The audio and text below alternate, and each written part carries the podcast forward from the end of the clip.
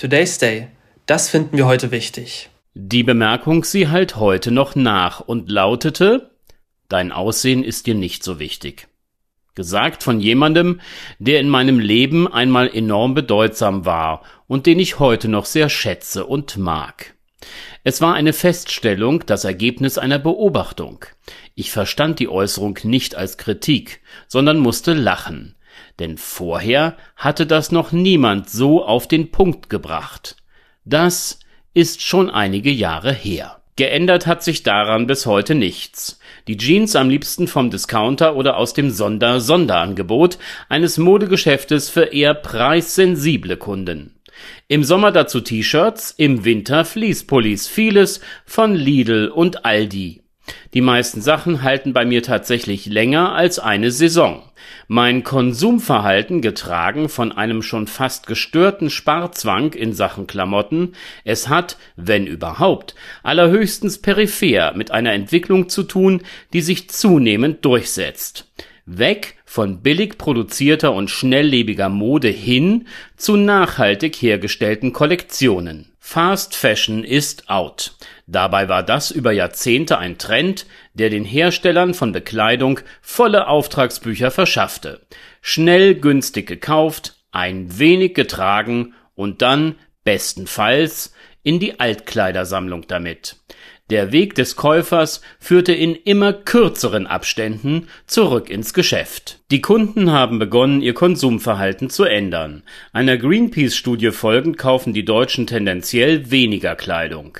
Und ein Blick in die Waschmittelwerbung zeigt, dass das Thema auch dort angekommen ist. Farben auffrischen ist möglich, lautet das Versprechen. Das sei doch besser, als ständig Neues zu kaufen. Politisch wird die Entwicklung unterstützt. So forderte der Umweltausschuss des Europäischen Parlaments, dass Fast Fashion ein Ende gesetzt werden muss. Man hat auch schon genauere Pläne und Vorschläge.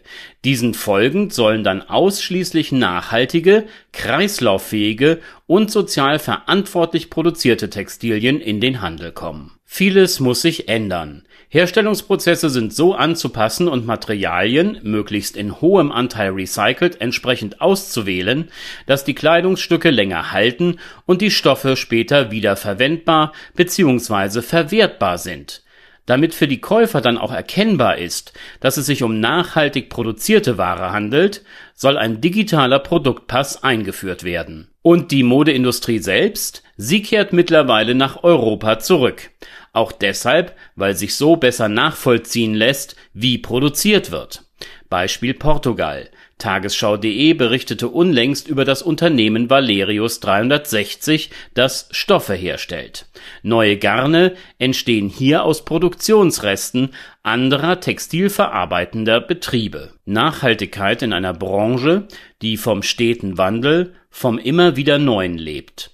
Das ist schwierig, aber vielleicht doch möglich.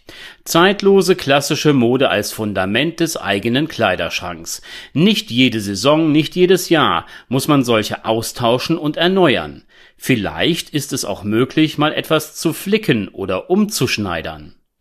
Wenn sich dazu ein paar wenige Trendtupfer pro Jahr gesellen, die helfen Bewährtes aufzuwerten, wäre das nicht ausreichend? Today's Day.